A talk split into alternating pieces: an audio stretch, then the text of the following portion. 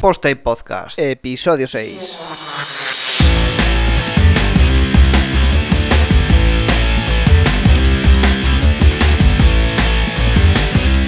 Pues hola a todos y bienvenidos a un nuevo episodio de Post Podcast, en esta ocasión el número 6, con una semana de retraso, pido disculpas por ello, pero he hecho un cambio importante en mi día a día, en mi equipo de trabajo concretamente, y aprovecho para explicar un poco qué he cambiado, por qué y qué hardware y software utilizo actualmente y espero que alguno le sirva, pues si tiene que tomar decisión o está en, en un punto parecido al que estaba yo, ¿no? Primeramente me gustaría explicar que he tardado una semana en publicar esto porque justo después del último podcast, del episodio 5, recibí el equipo nuevo y entre el proceso de adaptación, de configuración y demás, llegué un pelín tarde a- al lunes previo a, a- a lo que sería este podcast. Entonces, para grabarlo deprisa y corriendo, pues preferí no grabarlo. Sí, es la segunda vez que lo saco con retraso, pero mm, prefiero hacerlo bien a no hacerlo o hacerlo mal. ¿Y por qué una semana de adaptación tan grande ha sido el cambio, tan diferente es todo? Pues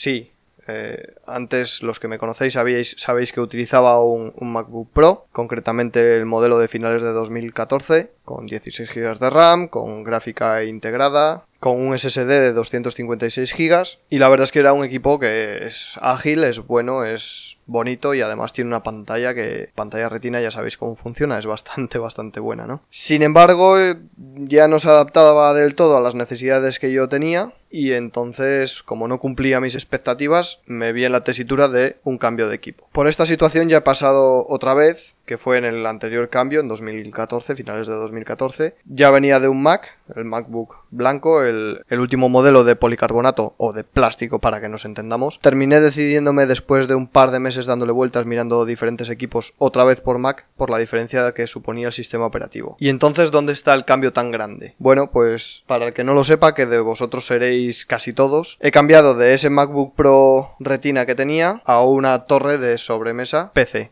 Sí, he cambiado a Windows 10. ¿Y por qué este gran cambio? ¿Por qué este cambio tan radical? Por lo que comentaba, el equipo que tenía no cumplía mis necesidades y necesitaba actualizar el hardware. Algo más potente y algo más, más actual. Mirando precios y mirando opciones, existían tanto las opciones de un nuevo portátil de Mac, el MacBook Pro actual, como un portátil de Windows, bien Surface Pro, otros modelos, o la tercera opción que era una torre de sobremesa, ya que últimamente solo trabajo en el despacho y la movilidad que necesito es reducida, con un hardware más potente, con un sistema operativo Windows y oye, al final decidí por este, pues entre otras cosas por la diferencia de precio que hay entre un Mac y un PC. Y la verdad es que funciona muy muy bien. Y algo similar en el mundo Mac, pues podría suponer perfectamente 3.000 euros. De hecho, el MacBook Pro más similar a esto eran 3.000 euros. Yo he pagado por esta torre 1.300 euros. Y dicho esto, creo que hay poco de lo que hablar. La diferencia de precio entre uno y otro, digamos que el hardware y sistema operativo no suponen una gran razón como para pagar más del doble de lo que he pagado. Antes, hace 5 o 6 años, sí que te diría que el sistema operativo era un handicap importantísimo y que pagaría a gusto esos 1000 euros de diferencia, pero últimamente tenía varios problemas con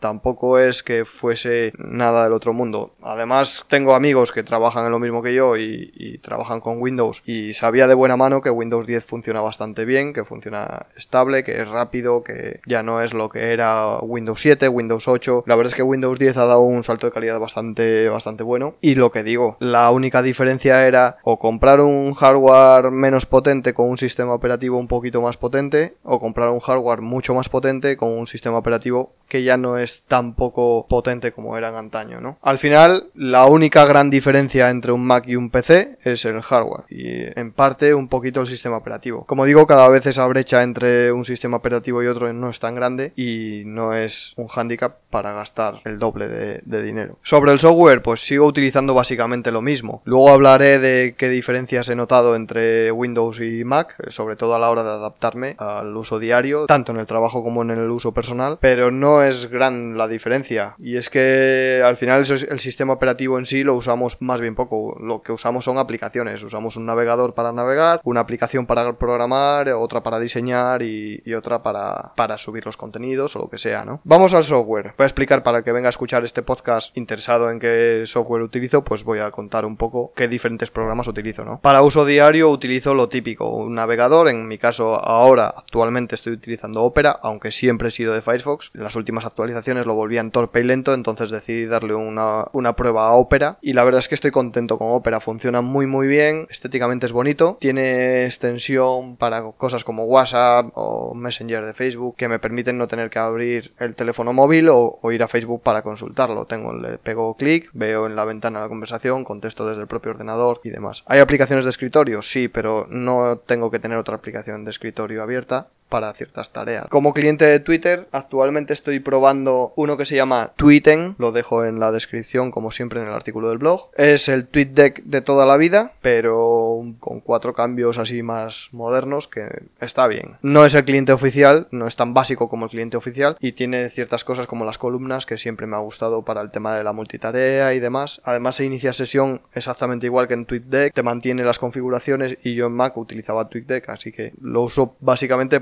porque no me ha supuesto una adaptación. Y como es para el tema de eh, uso personal y demás, pues ahí lo tengo. Como diseñador, pues en Mac utilizaba Sketch y Photoshop e Illustrator y ahora uso Photoshop e Illustrator directamente. No hay, aquí no hay mucho que hablar no hay muchas opciones, más allá de si te vas a GIMP, etcétera, etcétera. La verdad es que me gustaría en el futuro utilizar alguna otra aplicación que he visto que hay en Windows, de, sobre todo de la gente de Adobe, pero no creo que lo use para el día a día. Siempre fui de Photoshop e Illustrator, en Mac le di una oportunidad a Sketch, estaba muy contento con Sketch, es una de las, de las cosas que he hecho en falta de Mac, pero creo que tampoco es una gran pérdida, hablando objetivamente o lo más objetivo posible. Al final una herramienta no hace al trabajo. Como programador, pues Sublime Text 3, sigo siendo de Sublime, lo seguiré siendo hasta que me vea obligado a, cambiar. Champ como servidor local, por ahora lo estoy probando y no estoy descontento, con lo cual lo tendré un tiempo. La verdad es que el uso que le doy al servidor local es bastante básico por ahora. Tengo entornos de desarrollo online que, que me son más ágiles. Y luego como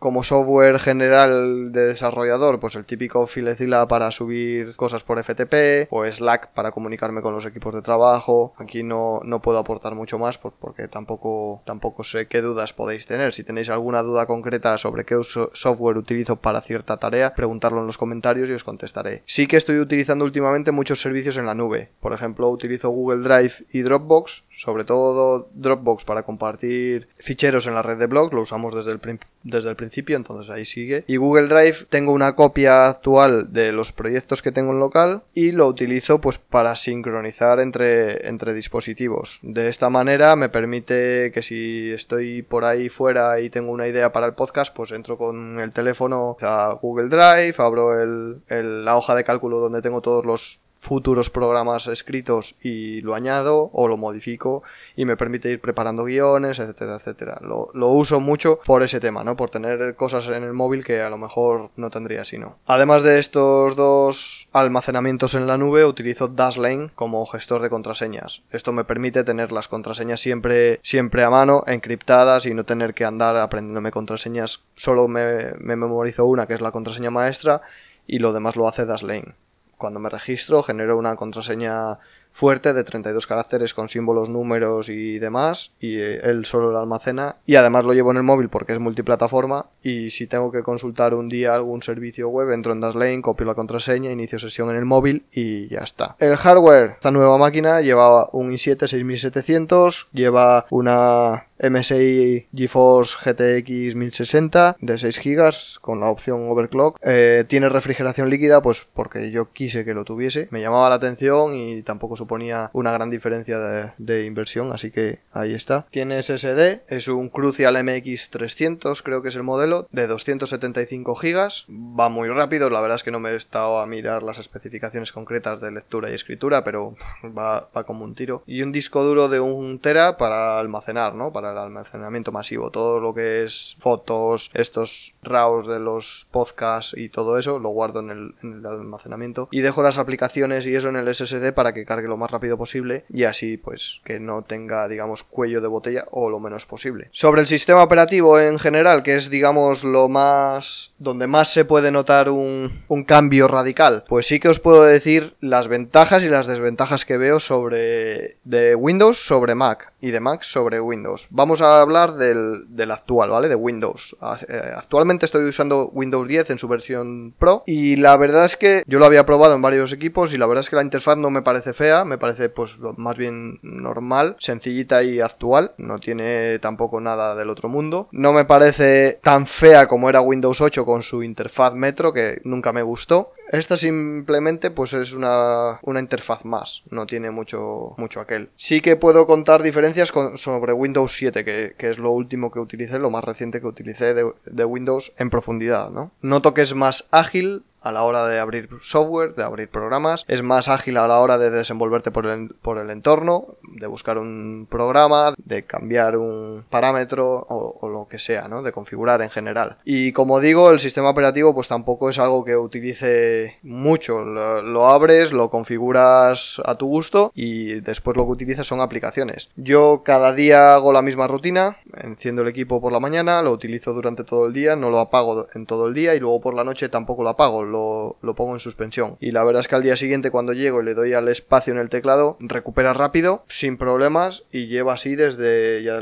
ya os digo, llevo con él dos semanas y no he tenido ningún problema. Todo el mundo me dice que ya veremos en un año, que... pero bueno, ya veremos. Con respecto a Mac, he hecho en falta dos grandes cosas para mí. Uno es la gestión de ventanas. Mac hace muy bien la gestión de ventanas en el sentido de que puedes activar los escritorios con Mission Control, puedes mover ventanas muy fácilmente y eso es muy útil, pues por ejemplo yo tenía en cada monitor unos 5 o 6 escritorios y eso te permite tener todas las ventanas visibles eh, a un gol a un clic del ratón o a un comando de, teclado. En Windows eh, no es peor, simplemente es diferente. Sí que es verdad que con la tecla de Windows puedes mover las aplicaciones y poner dos en el mismo escritorio, moverlas de escritorio con doble clic en, en la flecha para un lado o para otro, etcétera, etcétera. Pero me sigue gustando más la de Mac. Esa es una de las cosas que sí que noto, que sí que he hecho en falta en Windows. La otra eh, como ya comentaba antes, es Sketch. Sketch es muy rápido, muy bonito y muy bueno para diseñar webs, sobre todo para, para conceptualizar webs. Era muy fácil hacer un wireframe, enseñarle al cliente, ah, pues si me gusta esa distribución, aplicar un diseño y enseñárselo al cliente. Y con Photoshop también es relativamente fácil, pero no es tan ágil como Sketch. Sobre todo he hecho en falta el exportar SVG desde una sola herramienta, ¿no? El tema de Photoshop es que si quieres eh, manejar SVGs tienes que depender de Illustrator, crear el SVG en Illustrator, meterlo en Photoshop y luego con un objeto inteligente pues tratar. Y eso es lo que he estado haciendo esta semana sin sacar podcast. espero que, lo, que lo perdonéis y espero que este episodio os sirva. Si tenéis alguna inquietud sobre qué software utilizo concretamente para una tarea específica, pues oye, dejad un comentario y os contestaré sin ningún problema. Y si veo que hay varias dudas sobre algunas cosas, pues haré una segunda versión sobre esto. Espero hacerla en el futuro, en cuando lleve 3-4 meses